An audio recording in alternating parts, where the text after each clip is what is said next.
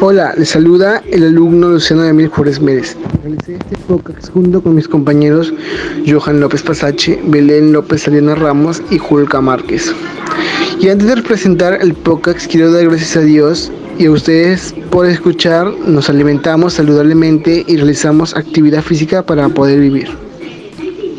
Actualmente vivimos una situación de emergencia por la cual la gente ha dejado de hacer actividad física como por ejemplo las sentadillas, planchas, etc.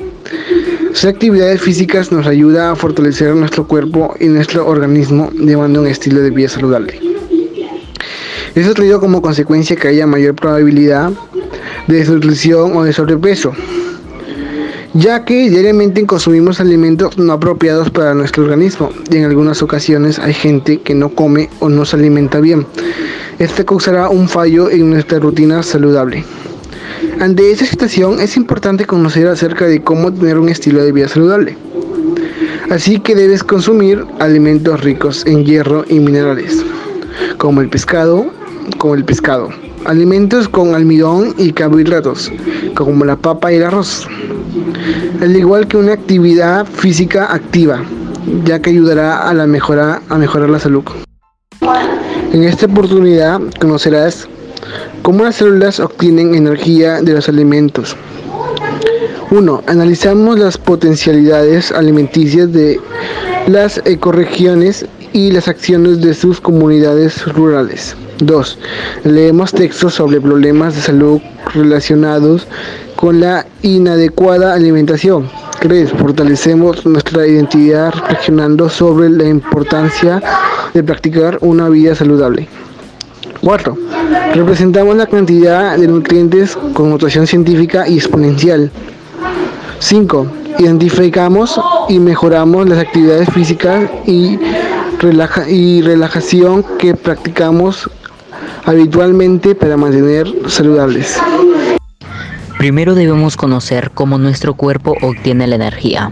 Esto se origina en los carbohidratos, las proteínas y las grasas conocidas también como macronutrimientos.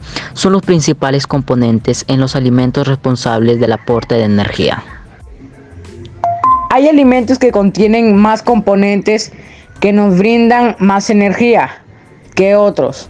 Uno de ellos es el almidón. Frutos secos, espinaca, arroz, plátano, quinoa, entre otros, entre otros alimentos energéticos más recurrentes. Pero ¿de dónde provienen estos alimentos? Pues es muy fácil, provienen de las ecorregiones. ¿Y qué es una ecorregión? Es un área geográfica que se caracteriza por sus condiciones bastante homogéneas en lo referente al clima, suelos y la hidrología y la cantidad de flora y fauna. Asimismo, existen otros alimentos nutritivos propios de nuestra región o comunidad que debemos aprovechar. ¿Cómo podemos conservar la biodiversidad de alimentos nutritivos en nuestra comunidad?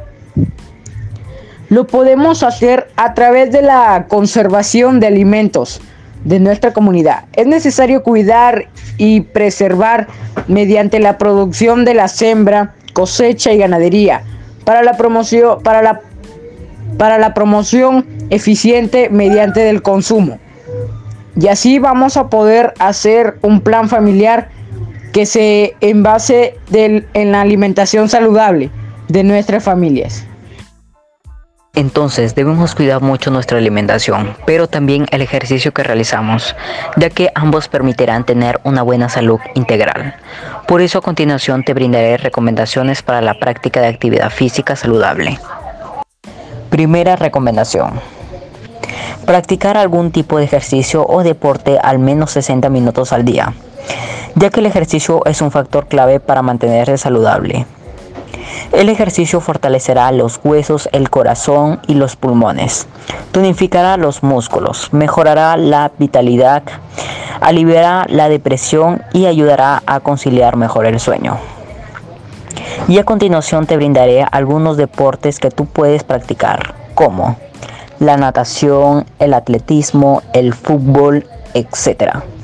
Y también te daremos algunos consejos de ejercicios que puedes realizar en tu día a día como saltar, correr, hacer aeróbicos, bailar, etc. Segunda recomendación, beber mucha agua. Beber mucha agua es importante para el correcto funcionamiento de nuestro organismo. Esto es porque cada célula de nuestro cuerpo necesita agua para funcionar de forma adecuada.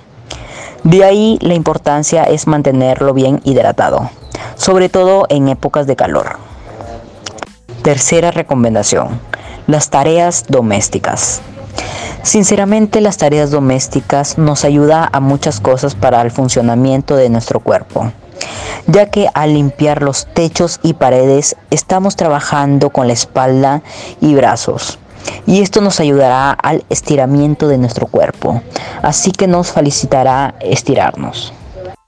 Cuarta recomendación, tener una alimentación equilibrada.